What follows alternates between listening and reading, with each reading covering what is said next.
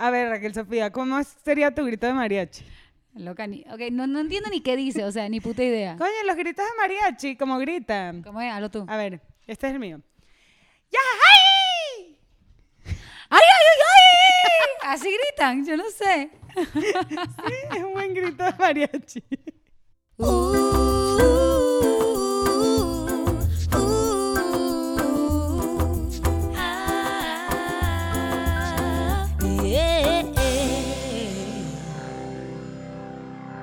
Buenas, buenas. Hello, ¿cómo están?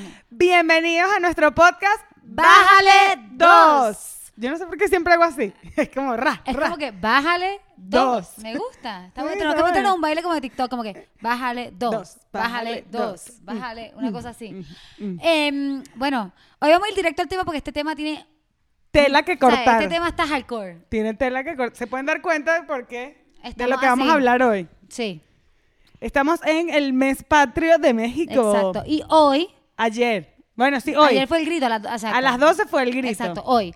Hoy es el Día de la Independencia de México. Hoy se celebra el Día de la Independencia de México. 16 de septiembre. Entonces, hoy le vamos a bajar dos a qué, Daniela. Hoy le vamos a bajar dos a Vivo en México, lindo y querido. Entonces, sí, estamos emocionadas porque en verdad ha sido el mes patrio es súper bonito y es súper emotivo y aquí lo celebran con toda. Entonces, como que vimos todas las celebraciones, vimos a toda la gente como tan emotiva con su país, con su Sí. independencia, que queríamos hacer este episodio celebrando México, que fuera de muchas otras cosas que vamos a hablar aquí, nos dio esta amistad y nos dio este es. podcast. Y eh, nos dio este podcast. Aquí es donde vivimos, aquí es donde pasamos todos nuestros días. Sí, exacto. Aquí ¿Cuánto no- tiempo tienes tú aquí? Dos años y medio, tres años en enero, enero 24. Ah, en enero cumples tres años. Yo en agosto cumplí los dos años. Ah, agosto, septiembre poquito, tengo dos yo, años y un mes. Sí. Dos pero estamos ahí más o menos, pero sí. Sí, sí, sí.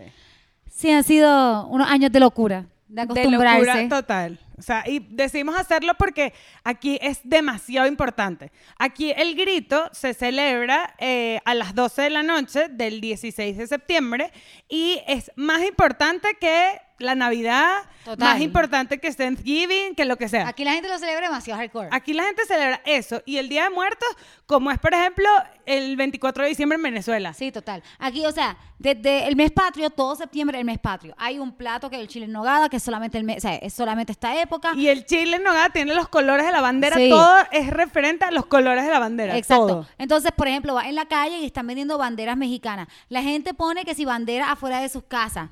La gente se viste, la gente, los carros los decoran con banderas mexicanas. Yo he visto perros disfrazados con disfraces de México, con las, las- le cambian el collar para que se vea la bandera de México. Increíble. aquí lo celebran súper hardcore. Spotify hoy sacó que sí, muchas playlists de Sí. México. El Google, el Doodle El de doodle Google. de Google es de México. O sea, es algo que se siente, o sea, el mes patrio y el Día de la Independencia aquí se sienten súper fuertes. Y eh, en verdad, aunque yo no sea aquí, me emociona. A mí también me emotivo, emociona. O sea, yo no lo entiendo mucho. O sea, como que ayer estaba en una heladería con Armando, como que, ay, y todo gira en torno a eso. La señora nos dice como que, ay, sí, comense un heladito antes de la celebración. O sea, Claro. todo es en referente a la celebración de la independencia. Entonces nosotros como que, pero explícanos porque no entendemos muy bien. Entonces tiene que ver como que eh, este día eh, Miguel Hidalgo, Miguel que era como un cura, creo. Un cura, sí. Un cura, eh, hace el grito de la independencia contra la revolución mexicana, contra la revolución española, y entonces hace que México sea independiente. Y la señora demasiado linda decía como que,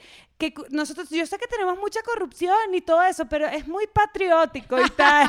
o sea, como que se dan cuenta que en verdad tienen cosas que no son tan buenas como obvio la corrupción, pero que aman, o sea, la gente mexicana es mexicana. La gente mexicana O sea, es la más hardcore que yo he visto ever. Yo también. Yo nunca he vivido un sentimiento de patriotismo y de amar a tu país como en México. También. Y lo que decíamos, por ejemplo, hablamos de diferentes países, o sea, yo nunca había vivido en otro país, pero por ejemplo, en, en Estados Unidos también el 4 Sí, de sea, julio es súper fuerte. El 4th of July es, es hardcore, pero es más como por la celebración, por los fuegos artificiales, por el barbecue, pero yo no veo a mis panas poniendo banderas gringas en sus casas, ¿me entiendes? Como Sí. que aquí en México todo el mundo celebra el mes patrio. O sea, no se imagina la cantidad de carros que yo vi hoy con bandera. Bueno, mira, yo tengo un amigo que tiene carro y tiene su bandera en el carro y tiene Claro. 25 años. O Exacto. sea, es súper joven. Exacto. O sea, que no es que lo hace solo la gente adulta, la gente mayor o adulta, sino que todo, gente joven, gente de todas las edades. A mí me pues. parece es súper bonito. A mí me parece también súper bonito. Entonces leímos que hoy eso marca como que el principio de la guerra contra España. De la, del finiquito de la dependencia. Exacto. Entonces, ajá. Entonces, la tradición es que el presidente salga al zócalo y grite el mismo grito que hizo Miguel Hidalgo, como el grito, Daniela. Verga, me lanzaste aquí al agua, no sé, es como que sabes, tú- ¡Viva. México! Entonces tú dices que viva. Ah, ok, de, de- nuevo. ¡Viva México! ¡Que viva! ¡Viva Cuauhtémoc! ¡Que viva! ¡Vivan los tacos! ¡Que viva!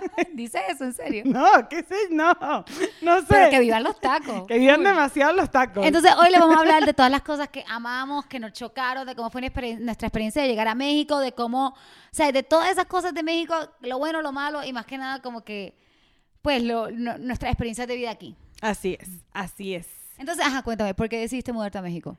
Bueno, nosotros estábamos en Venezuela, Armando y yo, yo me vine con Armando, bueno, él se vino primero, yo después me vine yo, pero decidimos México, estábamos buscando países en Latinoamérica, no queríamos irnos a Europa, no queríamos irnos a Estados Unidos, y dijimos como que, ok, que Latinoamérica para estar cerca de nuestra familia en Venezuela, obviamente, entonces dijimos como que, bueno, Colombia, Argentina y México eran como las opciones principales, empezamos como a buscar, a hacer toda esta búsqueda de cosas, y encontramos como que en que aquí había demasiado trabajo, había la calidad de vida era buena calidad de vida y no por tanto precio, o sea, no tan costosa, o sea, podías pagar una renta de no sé, 300, 500 dólares y podías vivir en una zona chévere, un lugar bien. Eh, y Armando tenía muchos conocidos, Armando tenía Sí. muchos más conocidos que yo y él ya había venido, yo nunca había venido. ¿Tú nunca, ah, tú nunca habías venido hasta que te Nunca había? Ay, venido. yo no sabía eso. Mi mamá me decía que tú te vas a ir para allá y tú nunca has conocido eso. Y yo, Yo no tenía ni idea que no, tú yo me lancé venido. al agua y que, ¡sa! ¿Y tú no conocías a nadie aquí? Conocí a como a cuatro o cinco personas. O sea, y literal hasta el sol de hoy siguen siendo mis amigos, que les escribí como que, coño, cuéntame un poquito cómo es la vida allá, cuánto te costó, cómo es el tema de los papeles, que es súper importante, que lo hablamos. Y nada, me dijeron como que rango de precio y fue muy cómico porque todos me decían unos rangos de precios diferentes porque Claro. todos tienen una calidad de vida, Total. o sea, un modo de vida diferente. Uno gastaba, no sé, mil dólares en comida y el otro que no, yo con 100 dólares estoy bien. O sea, demasiado variado. Entonces eso, dije, y buscando por internet, decíamos como que, bueno, en verdad es un buen país, está bonito, la gente es muy cálida. Eso O sea, sí. la gente es demasiado amable, es muy chévere, te recibe súper bien, o sea, que es una de las cosas que nunca escuchaste como que una cosa xenofóbica contra los extranjeros, que ha pasado en muchísimos países y más con los venezolanos, porque estamos, somos como los chinos, ya invadimos todo, o sea, ya, o sea, sabes que antes había como las comunidades en las calles de los chinos, ahora en la calle de los venezolanos, ¿sabes? Entiendo, entiendo, sí. Sí, la verdad es que sí hay muchos venezolanos aquí. Entonces eso, entonces había como mucho venezolano, había como mucha eh, posibilidad de crecer y tener buena calidad de vida y dijimos como que bueno, vámonos para allá y hermano tenía mucha, eh, a nivel de industria, a nivel musical hay mucho, mucho. Sí, hay bueno, demasiada industria aquí. Que esa fue la razón Sí, principal. por eso me vine yo, exacto. Como que yo ah, nunca había visitado México y la mayoría de mis escuchas en Spotify venían de México, que algo súper raro. impresionante. Entonces, este, me tocó venir aquí, que sí, hacer unos videos, hacer unas fotos, hacer unas cosas. Y me enamoré de este país. Como que vine una vez a componer. Esa fue la vez que cambió todo para mí. Dije, me voy a mudar a México.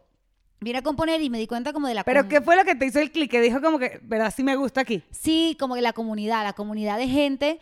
Yo siento que en Miami yo tenía muchos amigos músicos y en Puerto Rico también muchos amigos músicos, pero nunca tuve una comunidad de otros artistas recién firmados en disquera, artistas en desarrollo, artistas nuevos, que vivían la misma experiencia que yo. Entonces sentí que cuando llegué a México conocí un montón de especialmente cantautores como que, que se apoyaban, que había una super comunidad, que se reunían a hacer bohemia, a hacer fiestas, que, que tú aquí como que, tú aquí a un concierto, está lleno de otros artistas como que se apoyan Claro, y que están creciendo otro. todos, o sea, creo que eso es impresionante, juntos. o sea, porque en Estados Unidos puede haber como mucha Claro. diferencia, aquí pues todos están como creciendo. Exacto, en Miami vivía yo y Ricky Martin, ¿me entiendes? Como que aquí, aquí hay como que muchos más artistas en desarrollo del tipo de música que yo hago y, de, y cantautores y bandas y qué sé yo. Entonces, a mí lo que me gustó fue eso, me llamó mucho la atención como el sentimiento de comunidad que yo vi aquí. Claro, eso creo que es demasiado Es lindo. súper lindo. Demasiado. Todo el mundo se apoya, o sea, obviamente hay competencias, tampoco es una, uto- una utopía, whatever, pero, pero sí como que sentí, hay mucho como, mucho apoyo, mucha comunidad, mucha ayuda aquí en México. Y creo que es algo que no había sentido después de estar viviendo desde los 18 Sí, años en Estados Unidos. pues. Totalmente, exacto. Entonces, ajá. Yo llegué y yo no tenía plan, yo no tenía ni dónde vivir, yo llegué a un O sea, tú Airbnb. decidiste que, mira, me voy a mudar para México y te compraste pasaje y ya. O sea, yo ya lo tenía pensado y yo hice un retiro de yoga en junio, un retiro de yoga y tenías que poner un short term plan de seis meses y mi short term plan fue mudarme a México. Verga. Lo puse y lo hice. Candela. No, yo hago lo que yo Qué decidida, muchacha. Sí, dije, mi short term plan era mudarme a México. Entonces, desde ese momento ya yo lo tenía no como sabía, qué cómico. Sí. Entonces, en enero me mudé. Eh, yo tenía, anyway, un show aquí en México y me quedé. Ese fue como el plan. Ok. Este, después mis perros los dejé en Miami, los fui a buscar en febrero que tenía la boda de mi guitarrista y fui y fui a la boda y me traje mis perros, pero me mudé y yo no tenía dónde vivir, yo no tenía aquí ¿Y a dónde llegaste? a un Airbnb de una gente con la que trabajaba con mi management, carísimo, me salió todo, aunque me lo dejaron a buen precio, pero todavía era muy caro. Es que muchas amigas me ofrecieron casa, pero yo llevo viviendo sola mucho tiempo y no me gusta quedarme en casa de gente. Seamos Raquel no claros, es de sofá. O sea, yo no soy de sofá me gusta tener mi espacio, me gusta dormir en casa de gente, sorry. Entonces, este, Válido. llegué y yo no tenía idea, loca. Entonces yo lo que hice fue como que, es que, o sea, buscar todos los músicos, todos los contactos, la gente que yo había conocido en mis otros viajes. Escribí, la invitaban a un jam, yo iba, invitaban a hacer un dueto con no sé quién, yo lo hacía, como que no Tú importaba estabas nada. puesta para todo, claro, querías hacer networking, Total. apenas uno llega, uno quiere estar, conocer Sí, gente. y no tenía nadie, como que yo iba a mis shows y yo iba sola, nadie me... Como que hay tu manager, yo, mi manager estaba en Miami, como que yo no tenía a nadie aquí, la, Sony México no respondía por mí, yo estaba filmada en Sony Miami, entonces sí como que yo iba sola, como que me acuerdo un, un show que toqué con otra banda y la banda tenía un manager que al final del show salía y vendía su, su merch, su Ok. mercancía, sus camisas, pero yo no tenía nadie, así que salía yo misma y vendía mis camisas. O sea, después de mi propio concierto, en vez de irme al camerino y esconderme como una, como una artista, yo salía con mis camisas y las vendía. Ah, no, porque soy 120, sí, que sí. Entonces, sí. Claro, estás llegando con Claro, todo. como que yo no tenía, y yo nunca había estado en ese mundo de artistas emergentes, de que hay merch, como que yo no sabía ni qué era eso, yo no sabía lo que eran, o sea, yo no, no, no había vivido esa experiencia porque yo venía de un mundo muy corporate, de Miami, de que, de que todo era como que súper high, entonces yo nunca me había visto con otros artistas a mi nivel, yo no sabía cómo los artistas a mi nivel funcionaban, Claro. o sea, yo no, no sabía, entonces yo sí, vendiendo mis propias camisas, como que súper relajada, cabrón. Qué risa, sí, es que uno llega y no, no, me no sentaba se en la mesa con la nada. gente, hablaba como que no me... Y, y- y, eh, era bonita esa inocencia, ¿me entiendes? Claro. Y me acuerdo que mi ex me dijo como que, y Raquel, me dijeron que tú andas vendiendo tus propias camisas, por favor no hagas eso, qué vergüenza. Pero yo no lo vi tan malo, era como que, ¿qué más voy a hacer? Claro. No tengo a nadie aquí que las venda, las vendo yo. Venga. Exacto. No, y cuando uno llega a un país uno se restea, o Total, sea, total. uno se pone esos pantalones y venga, donde sea que es lo que voy a hacer. O sea, a mí una de las cosas, o sea, ah, porque tú llegaste a este Airbnb, a mí una de las cosas que más me dio risa cuando yo estaba buscando, yo estaba en Londres, Armando ya estaba aquí, o estaba en Venezuela, y empezamos como a buscar apartamentos, como que, ah, bueno, vamos a ir por aquí, nos dijeron como que estas zonas en verdad son buenas para vivir, ta, ta, ta. Entonces yo buscaba por la Roma, y lo cómico de la Roma es que las calles se llaman como los estados. Sí. O sea, aquí eso es demasiado confuso, muchachos. O sea, O sea, por si ejemplo, no vives en México, es súper complicado. Daniela vive en la calle Aguascalientes, pero Aguascalientes también es otro estado. Hay una calle que se llama Monterrey, pero Monterrey también es otro estado. Eso. Entonces yo decía como que yo, ¿dónde estoy? O sea, esto lo estoy buscando en Monterrey, pero es en Ciudad de México, pero no sé dónde, pero Es confuso. o sea- es que las direcciones aquí además son bien largas. son larguísimas. Entonces, y aquí hay colonia, delegación, estado. O sea, es como cuando logras entender eso, cuando yo logré entender eso, fue que me ubiqué más o menos, pero... Sí. O sea, buscando los apartamentos, yo decía, ¿qué es esta locura? Y me acuerdo que Armando fue a un apartamento que sí, no sé, lejísimos, o por, por, no me acuerdo por dónde era, pero era en una zona que él decía como que, esto no se ve muy seguro. Es que uno no sabe. A mí me pasa lo mismo. Yo uno llegué- no sabe cuando uno llega a un país nuevo, pues. Este apartamento en el que estamos, el que estamos grabando, yo, el tercero en el que vivo desde que me mudé hace dos años y medio. Claro, tú, no, yo llegué y en el que vivo es el que he vivido Exacto. desde que los dos años. Que está, Armando lo consiguió. Sí, Armando lo consiguió y ya. O sea, yo llegué y yo sentía que nadie me ayudaba. Y aquí conseguir apartamentos, les tengo que decir, It's complicated.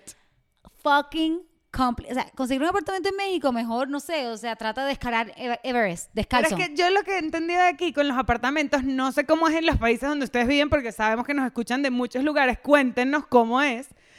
Eh, porque eh, aquí caminando es que en verdad la gente me ha contado Exacto. que es que ha conseguido más como que ve un cartel, o sea, muy vintage, muy old school, como Claro. que veo el cartel, se renta, llamo y veo el apartamento, Total. o sea. Y yo muy gringa, me mudé aquí y yo llamé a una realtor. Y la, obvio, porque en, en Estados Unidos todo es con realtor. Claro, es súper fácil. Tú tú- llamas a un realtor, te consigues, al otro día te mudas, ya. Aquí, los realtors solamente funcionan para apartamentos súper caros, como que para apartamentos como los nuestros no. Sí, los de realtors no funcionan. 1500 dólares, una vaina así. Exacto, de 20 mil pesos mexicanos para arriba es que funcionan las realtors, para los nuestros no. Entonces, yo llamando a una realtor y ella como que me pichó. Entonces después, yo no encontraba porque yo no conocía. Yo sabía que quería vivir en la Roma y la Condesa, pero aquí te piden una cosa que se llama el aval. Sí, que es una locura. Es como una persona que tiene que tener una propiedad en México, Paga, completa. paga completo, o sea, que sea dueño de la propiedad completa y te haga como que tú eres el aval de esta persona que va a alquilar, pero Es súper loco. es, porque que es complicado. Porque además, ¿cuánta gente ustedes conocen que ya tienen sus casas pagas completas? O sea, mis papás terminaron de pagar sus casas hace unos cuantos Sí. años, no hace No, poco. y aparte, uno llega nuevo a un país, o sea... Claro, no lo conoce a nadie. Entonces, te piden el aval. Y yo no conseguía aval, yo no conseguía dónde vivir. Terminé en un apartamentito en la Condesa que pagaba un dineral. Seguro era mínimo. Era así. O sea, no, entraba ni- no cabía ni la luz del sol, cabrón. Era Los enano. cookies, tú y ya. Enano. Yo me movía y tumbaba algo en ese apartamento. Enano. Y cool, le pasé bien y fue mi primer lugar y todo bien y amé la condesa, pero, o sea, yo es que yo no tenía idea, yo no sabía dónde vivir y sentía que, yo sí sentía por primera vez en mi vida, yo he vivido sola mucho tiempo, pero la primera vez que viví fuera de Estados Unidos, porque Puerto Rico es Estados Unidos, Estados Unidos pues vivía en Miami, pero... Oye, Estados Unidos te hacen las cosas como más fácil. Muy Esto fácil. como es como es- esto al final, aunque esté muy es increíble este país, o sea, está demasiado, hay cosas que se parecen a Londres, hay cosas que se parecen a Nueva York, es Latinoamérica. Sí. O sea, hay muchas cosas latinoamericanas todavía. La burocracia o sea, es increíble, La burocracia, las el cosas. buscar las cosas. Eh, que esas cosas, aunque tienen muchas cosas que son muy avanzadas, estas otras cosas siguen siendo muy latinoamericanas. Y tú venías de Exacto. Estados Unidos que te lo ponen todo fácil, todo por internet, todo es demasiado fácil. Yo buscaba, yo no encontraba nada, yo no entendía, entonces yo sentía que nadie me ayudaba, además, como que yo sentía como que estoy sola, yo lloraba, como que no encontraba apartamento, Ay, y lloraba, chiqui. y yo no Yo entendía, te hubiese ayudado. y nadie No me ayudaba en nada, como que yo no entendía nada, pero finalmente me mudé a ese apartamento que era muy caro, y pues whatever, como que fue una gran experiencia y experiencia de vida de como que, mierda, a mí me dio duro mudarme aquí sola al principio, como que la pasé bien, me encantó, desde que llegué me encantó, pero sí me dio, o sea, unas cuantas patadas en el culo. O sea, desde que llegaste, o sea, cuando tú llegaste ya te encantó. O sea, dijiste como que te encantó demasiado. Nada, a mí me encanta, es que me encantaba porque llegué como que a un mundo de música, me encantaba eso, me encantaban los conciertos, yo igual que tú, yo soy súper pata caliente, entonces toda la noche estaba un evento, estaba No, y un aquí- concierto, estaba No en modo cuarentena, pero aquí hay demasiada vida. aquí o sea, todas las noches, uno puede salir todas las noches de la semana a hacer cosas, no cualquier cosa, hacer cosas bien fucking cool. ya va, Armando y yo ayer casi nos coleamos en un evento. ¿En serio? ¿Qué evento? Mary, estamos tomándonos unos helados en la- eh, cerca de la casa y hay como una terraza con unas luces, una vaina, una- unas pantallas y yo, eso tiene que ser un lugar, un Claro. restaurante, una cosa. Y averiguamos y nos abren la puerta y que "Ah, vienen al evento y yo y que sí. Ah.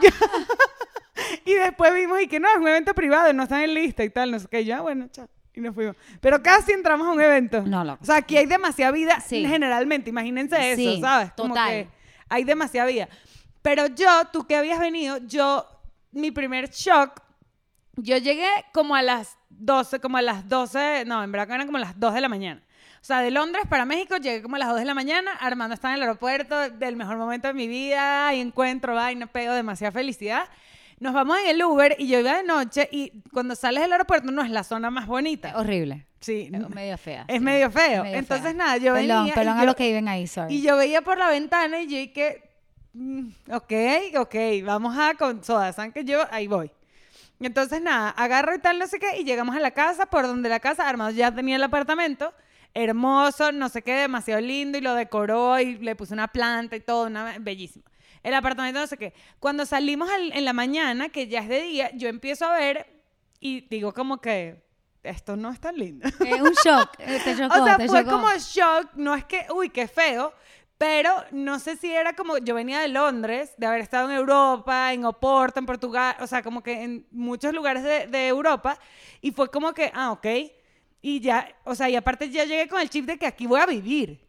O sea, un Total. lugar que nunca había O conocido. sea, estabas sensible también, estabas como que todo te podía como que chocar. ¿Esto será que me gusta esto? ¿Será que no? También estabas como... Súper, estaba en ese plan. Entonces fue como que al principio fue como que, ok, esto no es tan lindo y después como que esto es hermoso. O sea, ya bello. lo amo, le encuentras demasiada belleza, hay lugares hermosos, pero sí fue como un shock diferente porque nunca había venido. Es que sí, es que es un shock. A mí me pasó, y todavía me pasa, pero me pasó mucho que haciendo, haciendo compras yo no entendía nada porque en Puerto Rico decimos muchas cosas en inglés. Claro. Celery, tú no dices apio. Sí. Eneldo. ¿Qué carajo es Eneldo, cabrón? Bueno, una vez a una amiga de Armando con el tomate, tomate y jitomate. jitomate. Ah, y es como, sí.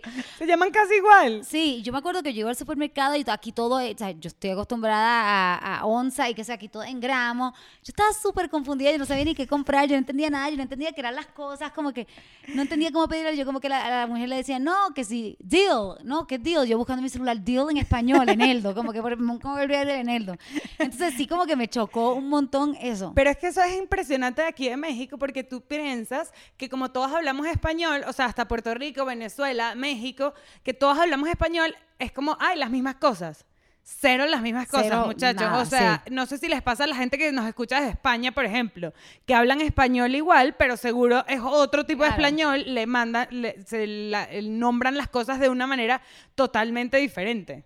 Sí, no, Eso total. es impresionante. A mí, ok, hablando de los mercados y de hacer mercado y comprar comida, a mí una de las cosas que más me encantó cuando llegué fueron los tianguis. Tianguis es como un mercado en la calle, pero son gigantes. O sea, ustedes no saben los gigantes que son, o sea, mil pasillos, venden de to- todo lo que tú quieras, lo puedes conseguir, que sí, pescado, queso, Todo. em, dulce, Todo. frutas, verduras, todo. Entonces, a mí me impresionó mucho los tianguis porque yo vengo de Estados Unidos donde todo es tan corporate. O sea, donde comprar en la calle una locura. Pues sí, puedes comprar en la calle un farmer's market súper orgánico y súper ficho y no sé qué. Y súper Claro. chic. Exacto, pero aquí, aquí como que lo como que lo orgánico y lo real del tianguis y que la señora de las frutas se acordaba de mí, sabía lo que me gustaba y te dan a probar y prueba, ay no, que están súper buenos los arándanos y te dan a probar, están súper buenos. Eh, Eso me- es increíble. Me voló la cabeza. Eso es increíble. A mí también es una de las cosas que más me hizo shock de la cantidad de mercado informal también de comida. Sí. O sea, la cantidad de puestos que hay en la calle aquí de comida es impresionante. O sea, México huele a comida. O sea, la calle huele a comida. Huele a taco, huele a torta, huele a torta, aquí es como sándwich. O sea, huele a comida porque hay demasiados negocios. Y yo venía de Venezuela, que en Venezuela como que eso lo prohibieron. O sea, literal, había como ciertos lugares que todavía estaba y cuando hacían mercaditos y cositas así, pero normalmente en el diario ya no había tantos locales como de mercado informal en Venezuela. Y aquí es impresionante. O sea, esa fue una de las cosas que yo también dije como que, Dios, aquí hay demasiado mercado informal. A mí todavía hay tantas cosas que me faltan de probar de la calle. Hay unas que son como unas tortitas Demasiado. como dulces, como redonditas. Uf, ¿Qué son es eso? buenísimas. Sí, son ricas. Son como unos Es que pastelitos. nunca las compro, pero digo como que qué bueno se ve. Son unos pancakes Y chiquititos. huelen. Huelen cabrón. No, hay unos al lado de la casa. Sí. que Armando no los Yo pela. nunca los he probado. Armando no los pela, pero es muy cómico porque la señora casi... eh, La señora va cuando le da la gana. Eso. La señora va como que... Ay, cu- le- Armando le trae la pregunta y que... Pero, ¿cuándo estás tú aquí? Bueno, cuando venga. Total, total. O sea, porque es un puesto que ponen y venden como unos pastelitos rellenos que sí de Nutella. Eso mismo, que sí que son de- como- de parecen como cajeta. panquecitos. Uf, ves, Los quiero, vamos a vez que vaya los quiero probar, sí. los venden un montón. Esa es de las cosas de calle que no, No, yo... aquí hay sushi de calle, tacos Es de sushi calle. de calle, Corillo. Eso está eh, ¿Verdad que aquí hay sushi de calle? Nunca Comida china de calle, o sea, la Papitas clásica- fritas que las hacen, o sea, como las Papitas Lay's, fritas, Y las, las rayan y las hacen ahí. Ok, mi comida de calle, unas quesadillas de flor de calabaza forever. Uy, yo tengo unas gorditas al lado de la casa que son buenísimas. ¿Sí? Sí, o sea, súper cerca. La gordita es como una masa de arepa, imagínate como una masa de arepa, pero la, la masa la rellenan con chicharrón y queso. Y eso lo ponen como frío o a la plancha y después la rellenan como de otras cosas. Yo no he probado una gordita. Uf, Pero imagínense, o sea, en México hay un puesto de tacos veganos de calle. O sea, Sí. Me- aquí una es- locura. Ese, Es- ese, es ese puesto de tacos genera una cantidad de Sí, es dinero. una locura.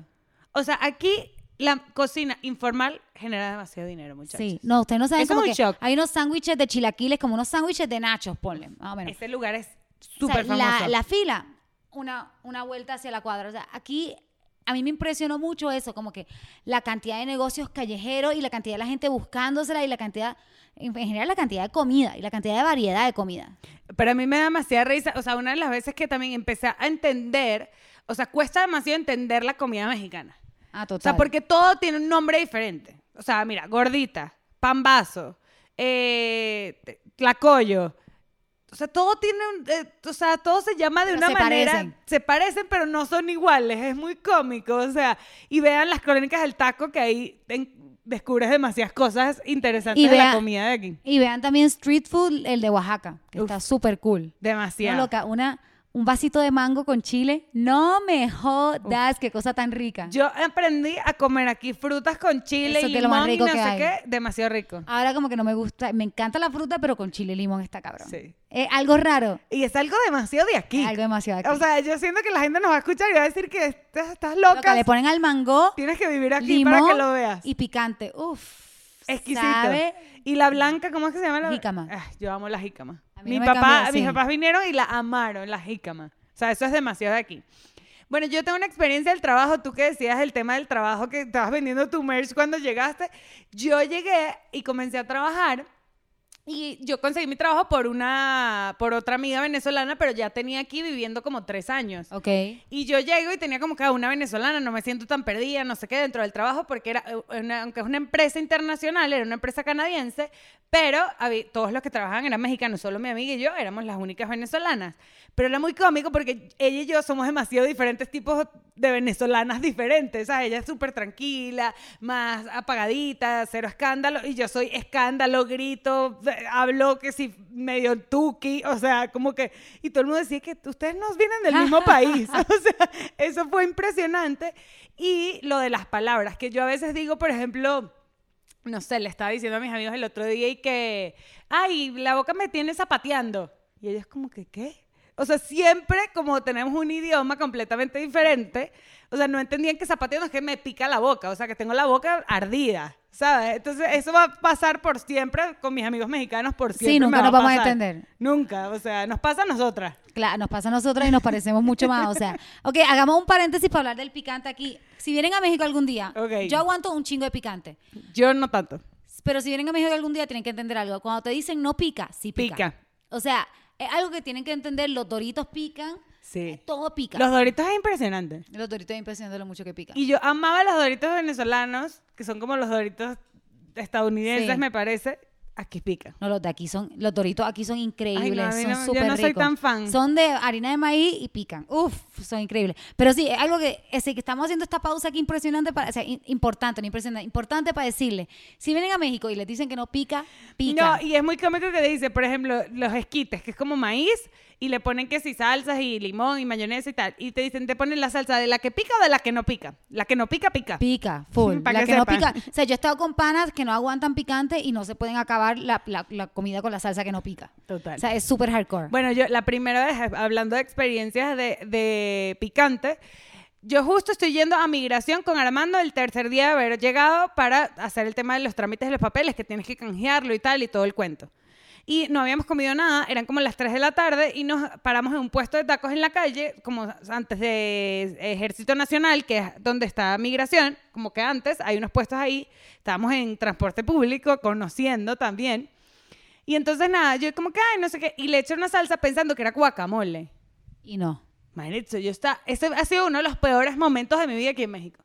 O sea, yo tenía demasiada hambre, no podía comer, la boca me zapateaba, él no aguantaba, lloraba de lo picante que estaba la broma. Esto fue horrible. Esto ha sido, la- y yo después, esa fue mi primer, que fue el tercer día, mi primer coñazo, no me ha vuelto a pasar más Ah, nunca, pero no, me lo, vi- no lo vi venir. O sea, yo sí aguanto, pero sí me da pena la gente que no. Yo lloré ese Sí. día y me altripié y le decía, hermano, pero tengo demasiada hambre, no sé qué, o sea, y no voy a botar comida porque no me gusta Sí. botar, o sea, bueno, para que no les pase, muchachos, no sufran. Bueno, estábamos debatiendo si contar malas experiencias, pero ya que ya abrimos el tema un poquito. Yo, ese fue, ese fue un día que no fue agradable. Estábamos debatiendo porque no queríamos, sea, amamos México, entonces no queríamos contar malas experiencias, pero sí, de la casualidad, que a las dos nos han robado aquí. Tenemos que decir algo, es que Sí. sí, yo he tenido, a mí, a mí nunca me habían robado y aquí me han robado como cuatro veces. Te amo México, pero sí me has robado, cabrón. Sí me has robado. No, a mí sí ya me habían robado, yo vengo de Venezuela, mami. Plop, plop, Es plop, que plop. tú sí, tú eres más hardcore O que sea, eh, pero aquí por pendeja. O sea, porque está ahí, sí, creo que vivo en un país de primer mundista y tal, y no. O sea, hay carteristas como lo hay en Europa, como lo hay en Argentina, como lo hay en Colombia. O sea, en todos lados te puede robar, te puede pasar, pero sí es una de las experiencias que nos han pasado también. A mí, yo creo que ha sido por estar de espalomada. Aquí fue la primera vez que yo toqué un show y no me pagaron. Uh, Y no me quisieron pagar, me dijeron que no, fue una tec- no, que faltaron dos personas para el soldado, entonces no te pagamos nada. Una locura, el sitio explotado, es de los pri- de- la primera vez que, que toco y no me, Sí, no me shady, pagan. shady. Super sketchy. A otra vez me sacaron las cosas de la maleta, o sea, he tenido, pero whatever también, cosas O sea, que yo pasan. creo que eso pueden pasar en otros lados, pero yo creo que aquí el tema de las estafas es algo que pasa. Sí. O sea, hay como mucho tema de estafas, como que te pueden engañar por que teléfono. aquí no te puedes descuidar. Ajá, es lo no que te puedes que descuidar, México, no tienes te que puedes estar descuidar. súper pila. O sea, porque eso, por ejemplo, Armado también una vez no le pagaron una broma, o sea, como que tienes que estar súper pendiente del tema de tus pagos, de no, que si, ay, voy a abrir este link desde el teléfono. No, no, no. Sí. Eso es eh, chanchullo, mafia. O sea, aquí, aquí, mira, roban en todos lados. Solamente siento que eso es algo que yo tuve que aprender en México porque tú y yo somos muy Alicia en el País de las Maravillas y andamos.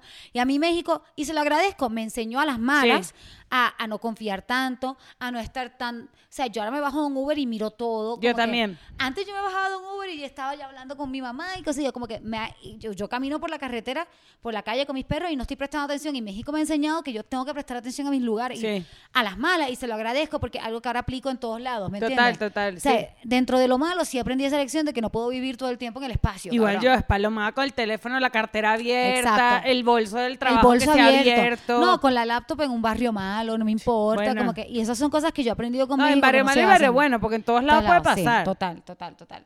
O sea, son cosas que se aprenden como que yo en Miami salía que si a las 3 de la mañana sola y no me importaba, es algo que aprendí aquí, que mierda, y en Miami seguro no estaba tan segura como yo pensaba. Sí.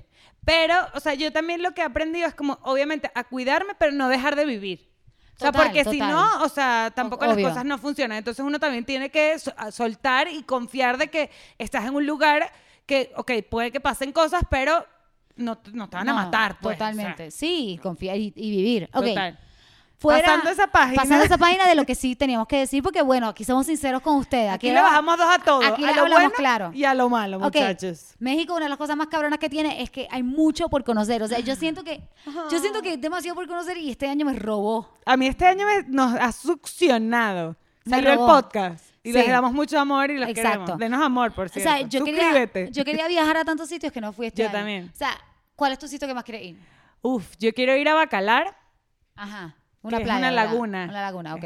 Hermoso. Quiero ir a Tulum, Cancún, que no conozco. Yo también. o sea, y, eh, ay, no sé, es que son demasiados lugares. Aquí hay demasiados lugares espectaculares. A mí, Oaxaca y San Miguel de Allende son mis números uno y número dos. Oaxaca, que- pero creo que necesitamos un mes entero para conocer todo Sí. Oaxaca. Oaxaca es muero- hermoso, gigante. O sea, yo también quiero ir Yo quiero ir a la playa, pero también es más por el craving de playa, pero de conocer, o sea, Oaxaca y San Miguel de Allende me tienen... Y, ah, y ay, ¿cómo es que se llama el que sale en Coco? Le vamos a grabar un episodio desde algún lugar de México. Ah. Esperemos que sea sí, pronto, eso va a pasar. muchachos. Guanajuato, Guanajuato es el otro que me muero Guanajuato por ir. También se ve Uf.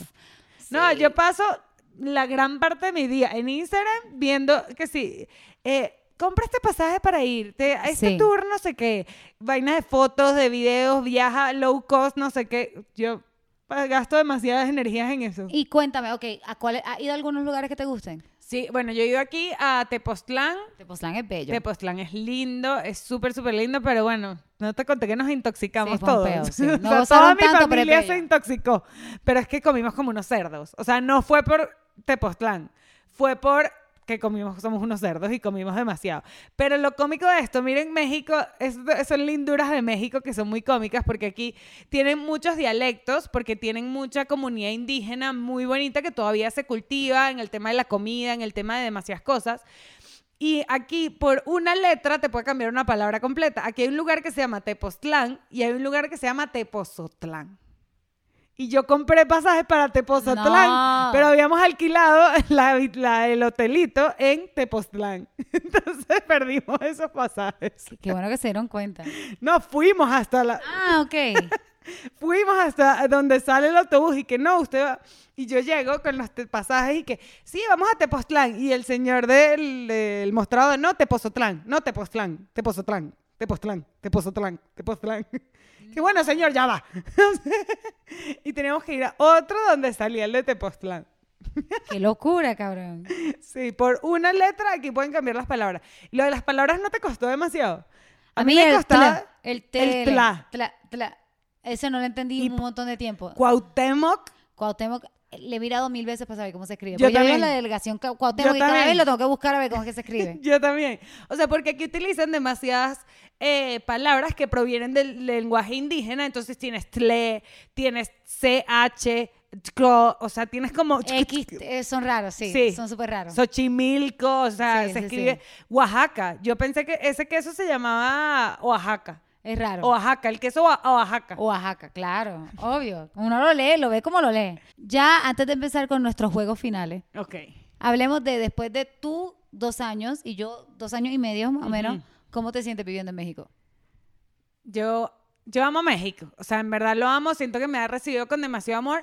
Pero yo sentí que México es mi hogar. O sea, hace poquitico. O sea, O sea, hace tres meses. No te viniste, no te sentiste en casa hasta hace poco. Hasta hace poco. O sea, no sé si es porque ha sido todos los cambios que uno ha tenido. O sea, yo vivía desde Venezuela, después en Londres, aquí, empezar mi vida aquí con Armando, mi matrimonio. O sea, como que lo sentí. Después de dos años dije como que, ah, ok, esta es mi ciudad, aquí tengo mi gente. O sea, mi hogar después de dos años. Y lo amo, me encanta la comida, la cultura, creo que es una de las cosas que más me Sí. gusta, o sea, que nos gusta, que compartimos que aquí o sea, hay demasiada cultura. O sea, es impresionante la cantidad de cultura que hay. Vives cultura, respiras cultura, la comida es cultura, todo es cultura. Es como que, Total. Dios mío, ¿cuándo termino de aprenderme todas estas Totalmente, cosas? O sea, totalmente. es impresionante. Eso es impresionante. Y vengan a visitarlo porque en verdad es hermoso. Tienes demasiadas cosas que ver. ¿Tú cuándo sentiste que era como tu hogar? A mí me, me pasó las primeras veces, yo viajo mucho, entonces cada vez que regresaba yo, yo mido mis, yo mido cómo me siento de un lugar cuando me siento si estoy llegando a casa o yendo de casa. Ok. Así yo me sentí como que así lo medí cuando me fui de Puerto Rico. Ok. Como que cuando ya yo me sentía que irme, estoy loca por llegar a casa y eso era llegar a Miami. Ya yo me sentía Miami era tu casa. O sea, ¿me entiendes? Entonces, ya Puerto Rico, además, pues, aparte de que lo amo, yo amo Puerto Rico, ya está mi familia, será mi, mi, mi patria y mi país, mi hogar para siempre, pero yo de hace tiempo ya Puerto Rico no era mi casa. Yo sentía que Miami era mi casa. Entonces, Claro. cuando vine a México, este, cuando viajaba a Puerto Rico, pues no. Y cuando viajaba a Miami, sí era como que, uff, estoy regresando a Miami. Y yo siempre pensaba como que a veces caminando por las calles decía, qué loco que yo vivo en México. A veces a mí me pasaba eso, como que a ti te, te pasaría también que uno dice como que, fuck, yo vivo en México. Me Todavía pasa, me, pasa. pasa. A mí me pasa. Todavía me pasa que yo veo algo y yo digo, como que estaba viendo lo de Street Foods of Latin America. Ok. Y, y estaban hablando de las cosas de Oaxaca, del- de, la tlayuda y de cosas así. Yo decía, yo sé lo que ellos están diciendo. Yo vivo en México. Qué loco esto. Como que me da como un, un wake up moment de como que anda para el carajo. Yo vivo aquí. A mí también me pasa demasiado. Pero a mí sí es como que cuando me empecé a sentir que estoy regresando a casa, tuvo mucho que ver con que tenía una relación, mi primer novio en mi adultez, digamos, como que fue aquí, entonces yo quería regresar a verlo a él, como que yo me sentía que México fue mi casa también mucho por eso, porque yo regresaba siempre a una casa, a una relación, y mi locura, mis años de locura y de wildness, Estaba estaban más en Miami. Miami. estaba más en Miami y en Puerto Rico que tuve unos cuantos ahí, ¡woo! Entonces, este, o sea, es como que yo empecé a ver a México como que muy como que donde estaba haciendo mis raíces de Muy adulta. homie, pues. Exacto, porque yo mi vida, mi vida, viví la vida loca, la viví en Miami, la viví, ahora me toca vivirla en México, ¿ves? Pero Que comience la fiesta. que pam, comience param, la fiesta. Este, entonces sí, como que era como que mi lugar donde, donde primera, por primera vez sembré raíces. Claro. Entonces lo, lo empecé a ver como casa, como creo que antes que tú, como que Yo siento que fue más rápido que yo. Sí, pero por algo más emocional. No, amo México y me quiero quedar aquí más tiempo. No sé cuánto, no sé, tal vez el resto, no sé. Pero, pero sí también yo creo que fue algo emocional que lo empecé a ver como mi casa. Claro. O sea, yo voy a decir algo bien chiste. Yo sentía que mi casa era Armando, pero después Claro. entendí que es el combo completo. O sea, es que ahora vivimos en México, vamos a hacer raíces aquí, o sea, vamos a hacer nuestra vida aquí. ¿Sabes? Total, es loco pensarlo. Es loco. O sea, sabes que ahora cuando terminé, cuando Alberto y yo terminamos, mi familia me empezó a preguntar, ¿y te vas a quedar en México? Y yo, pero yo no me mudé aquí por Alberto, como que... Claro, o sea. Pero, ¿me entiendes? Como que sí se convirtió en gran parte de mi vida en México. Entonces mi familia y yo como que no, pues aquí yo trabajo más, aquí compongo más, aquí me gusta más, pero, pero sí es eso, es como que tu pareja se convierte en tu lugar y no, tu lugar es México. ¡Viva Claro. México, coño! ¡Viva Mi México, casa cabrones! es México, carajo. Entonces, bueno, ok. Cerrando, vámonos a. Cerrando los emotions, se puso más emotional de lo que pensamos. Grammy a river. Va- vamos a cerrar el episodio y yo. Amamos México, vamos a vivir aquí y vamos a hablar de las cosas que más nos gustan Ok, de México. Tu comida favorita. Mexicana. Yo Fuera creo de que los ya lo dije. ¿De los tacos o comida en general? Comida en general. Yo amo el pozole. El pozole es una sopa Tú eres- súper de aquí. Si eres bien señora, cabrón. Yo soy demasiado señora. El Yo pozole soy tiene la como que señora de las maíz. sopas. Yo Sí, amo una sopera. sopa. A mí, mi comida favorita de México, yo amo los tlacoyos. Yo soy la reina del tlacoyo. Yo como tlacoyos como cuatro veces a la semana. Los tlacoyos son como harina de maíz. así porque son. Sí, son como así, o sea, terminan como en Son como un diamante, un diamante. un Pero, o sea, esta conversación ha pasado por WhatsApp y que ¿qué comiste hoy? Tlacoyos. Y eh, mañana tlacoyos. Es que y los compro, Tlacoyos. Y yo, marico, eres la reina del tlacoyo. Sí, soy. Los compro congelados en el mercado. Los compro y los congelo. Me dijeron que los puedo congelar. Buenísimo. Entonces los compro y el tlacoyo es literal, es como coger un canto de pan y ponerlo algo encima, pero el tlacoyo está relleno. y es más es sano bien que el rico, pan. es más pues. sano con pan. Sí, es bien rico, es gluten free. Taco favorito. Taco favorito.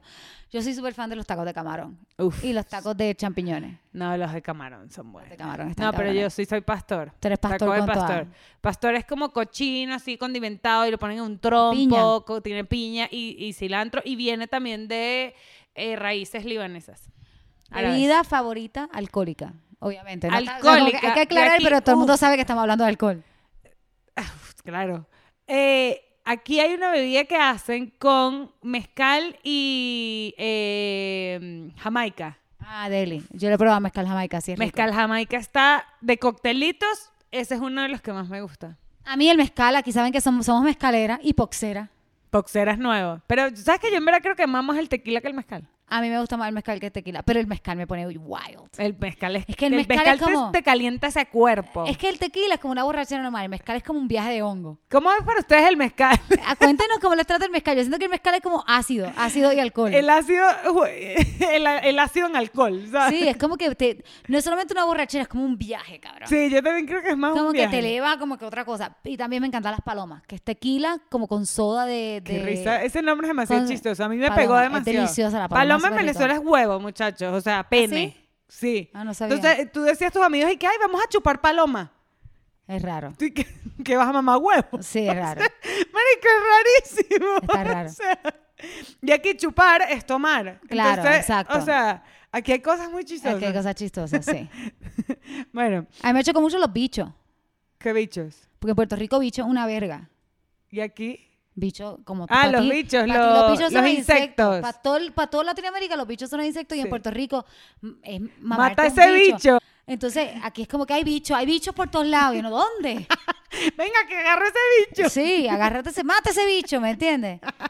Mira, museo favorito, que nos gustan mucho los museos. A mí el Museo de la Antropología me Mierda. vuela la fucking cabeza. Es hermoso, es gigante. Es bello, es bello, es bello. es bello. Necesitas tres- dos días para Sí, recorrerlo es- con calma. Es hermoso. Este, verdad, como que te sientes tan conectada. De verdad, como que te sientes tan conectada a algo antes que tú, a una gente que. O sea, está increíble. Es hermoso, en verdad es hermoso. Yo amo uno que queda en el centro, o sea, no es que es tan lindo físicamente, pero el concepto del museo me, me hizo blow mind cuando fui, que se llama Memoria y Tolerancia. Y habla de como que todas las cosas que han pasado en el mundo que han sido muy hardcore, o sea, literal, esclavitud, asesinatos, o sea, como que todas estas cosas tan fuertes para que te acuerdes de ella y también generes tolerancia. Qué cool. O sea, un tema de racismo, un tema, o sea, es increíble. La historia, en verdad, del museo es muy linda. Pero bueno, de arte también hay mucho, hay muchas galerías, aquí hay muchas Sí. galerías de arte también muy lindas, pero ese creo que es uno de los que más me hizo blow mind cuando fui, que es como que, ok, este es un concepto de museo que jamás había visto en mi vida y aquí saben que hay museo hasta de las uñas, Sí, literal. o sea, de todo. Ok, tu parte de la Ciudad de México favorita. Uy, ok, a mí me gusta el parque de Chapultepec, me gusta demasiado. ¿En serio? Sí. Bueno, no esperaba eso. Pensaba que iba a decir Coyoacán. Es que tiene como verde, o sea, Coyoacán es hermoso también. Creo que voy a hacer un top 3. El parque de Chapultepec me encanta, que está como pegado con la Roma Condesa. O sea, me, love it. Me gusta mucho eh, San Ángel y después. Coyoacán. San. Ángel, yo amo San Ángel. O sea, es una zona que se parece mucho como el Latillo en Venezuela, que tiene como restaurancitos, lugarcitos como tienditas, hay una plaza que venden Pero arte. es como Pichu. Es como... Es nice. Es nice, Es sí, nice. es súper nice. Yo soy full Roma Condesa, Roma Condesa. No me sacan de la Roma y de la Condesa. No me voy a mudar nunca a la Roma y la Condesa. Llamo a la Roma y la Condesa, no me van a sacar. Pero es que Condesa Es es, que, divino. o sea, a mí como Condesa que- es divino. Alberto estaba como que, busqué un apartamento en la Norberto. Y yo, ¿qué? ¿No? No, o sea, Y en la Nápoles, que ¿Qué? es En la Nápoles, ah, ¿qué? residencial. tengo tres hijos y, o sea, ¿qué? Me casé con mi novio de high school y tengo dos hijos ya, no. Aquí las zonas, muchachos, están muy marcadas. O sea, hay zonas muy residenciales o muy de restaurancitos o muy modernas con puros edificios. Entonces todo es como muy... Hay muchos contrastes. Y yo a mí me gusta la Romela Condesa, hay buenos restaurantes, hay jangueo, hay gente joven, uno sale, uno ve Sí. gente joven y son súper internacionales, como que Súper. me gusta estar cerca de los buenos No, restaurantes, los Condesa, eventos. Condesa es la ONU, marica. Tú Sí, ves ahí gente sí. hablando Hay español, ni mexicano, es que- africano, Sí, francés. literal, una locura. es una locura. ¿Y tu slang favorito mexicano? Yo llamo chinga. Chinga, Chinga. y todas las apariciones de chinga, como que me encanta. No, ay, No perdón, me chingues. No te he contestado el mensaje, es que ando en chinga. Ando en chinga, qué mejor descripción de que estoy, tengo demasiado trabajo, como que ando en chinga, ando apurado, ando en chinga. Ese es buenísimo. En chinga está chingón, chinga tu madre, chinga, chinga con toda, cabrón. No me chingues, no me No me ladilles. chingues, no me fucking joda. Yo amo a huevo. A huevo, increíble. A huevo la amo. O sea, es que, por ejemplo, te dice como que, ay, nos vemos esta noche. A huevo. Es como un fuck yeah. O sea, es como, fuck yeah. claro que sí. Sí, Sí, a huevo está me cabrón. encanta. Es como que, claro que sí. A huevo es bien Venga. cool. A huevo es bien cool. Ok, ahora encanta. tenemos un que prefieres versión mexicana. Ok, ¿qué prefieres? ¿Tequila, o mezcal? Ya lo dijimos, yo mezcal. Yo tequila. Ok, tortilla de harina o de maíz. Creo que de harina. Yo también de harina. La de es más healthy. Pero ¿sabes qué? Estaba viendo las crónicas del taco, se las vamos a recomendar para que la vean en verdad, segunda temporada, que la tortilla de maíz se usa muchísimo en el norte. La de, la de, no, la de harina es del norte. La de harina es del norte. Sí, la, de- la de harina O es sea, del yo no norte. tenía ni idea, yo pensaba Sí. que todo México era maíz. No, la de harina es del norte. Y hay una tortilla sobaquera, que es una tortilla como gigante, muchachos, y es sobaquera porque es literal como de aquí hasta aquí. Ah, wow. O sea, no, está súper interesante, vean esas historias. En el norte comen de orina. De, de orina. Guácala. Asco. En el norte comen de harina. Y sí, a mí me gusta más la harina. Es más, es más como más, más, sabrosa. Pero la de maíz tiene La su maíz, sazón a mí también. A mí Me también me, encanta, gusta la de maíz, encanta. pero si yo compro una, o sea, literal, yo compro en la casa, es de harina. Yo no compro de maíz. porque son más healthy, pero me gusta más la de harina. Ah, las cosas que me niego. Ok, Ajá. ¿cómo te gusta tu cerveza después de que vives en México? Uy, con sal y limón. A mí también, ya no me la puedo tomar sin limón. Y, si estoy, pre- y si tengo cruda, y si tengo ratón, Con clamato. Con Eso me lo clamato. enseñó Daniela. Yo ahora, loca, por Daniela, en verdad. Yo es que ahora tomo como que la cerveza con sal Y y yo lo limón. tomo por mis amigos mexicanos. O sea, porque teníamos cruda en el trabajo y nos hacíamos esa cerveza Claro, y se nos pero es que pasaba. hay chelas que no se le echa limón, que se le echa limón y saben mala. Y Sí. yo le echo, o sea, he descubierto como que, ay, le quiero echar limón a una estela y no, No, sabe mala. Sí, hay que saber cuál cerveza Sí, se le echa pero, limón uf, y sal. Y una cerveza con clamato y con hielo delicioso. Clamato es como jugo de limón, muchachos, para los que no son de aquí, de estas tierras mexicanas. Ok, ¿un qué prefieres versión insectos? Ok, ¿Chapulines o escamoles? ¿cuáles son los escamoles? Los huevos de hormiga. No, chapulines. Uf, yo amo los escamoles. Yo amo los chapulines. Yo, ¿En serio? Sí, A mí los lo- amo. ¿En serio? Los amo. ¿Te los comes solo? Sí. A mí los chapulines no, no, no es que no me los como, no me cambian la vida, pero los- no los prefiero. Vamos a poner fotos de qué son los Sí. chapulines y los escalones. Son que grillos, las vean. chapulines son grillos. Pero los escamoles, el, el, el escamole es el caviar mexicano. Sí. El, el huevo de la hormiga, en vez de un huevo pescado, el huevo de la hormiga, mierda, lo hacen en mantequilla y ajo y esa vaina es una fucking locura. No, chapulines por siempre. Los chapulines los venden hasta en la calle. Un señor que viene con un tobo y te da los chapulines. Es lo Sí. máximo. Ok, esto, esto es una gran, esto es un gran Ajá. debate en México. En México y el mundo. En México y en el mundo. Porque en la Ciudad de México, las quesadillas hay que, hay que especificar que la quieres con queso. Si la dices, si no dices que la quieres con queso, te traen la quesadilla con lo que viene adentro, pero sin queso. Porque el Como método, porque el método es quesar, eh, un taco aplastado. En la quesadilla no es de queso. En el resto de México dicen que es con queso. ¿Cómo es la quesadilla para Con ti? queso. La quesadilla es con queso, no me fucking joda. Porque El eso- nombre se llama quesadilla. Pero es de queso. quesar, eso es lo que ellos justifican. Pero ¿cómo quesar? quesar O sea, es el método, es como una cosa que lo aplastan. No. Para mí, La quesadilla es con queso. Pero se tienen que acordar. si- Yo estaba con panas que piden quesadilla y si no la pediste con queso, te la traen. Sin la nada. quesadilla, un Con mushroom, pollo y ya. Un pollo y ya. Y ya. más nada. Sí. es súper Eso es un raro. taco. Ok, banda mexicana. ¿Soe o Café Tacuba? Soy por siempre. Yo Cafeta.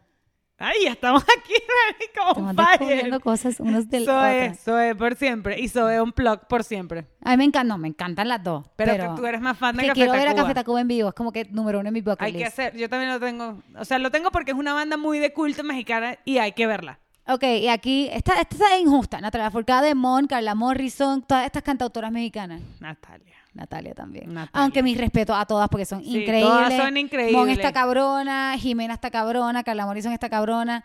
Hay demasiadas. ¿Sabes qué? Julieta. No. Julieta, más que Natalia.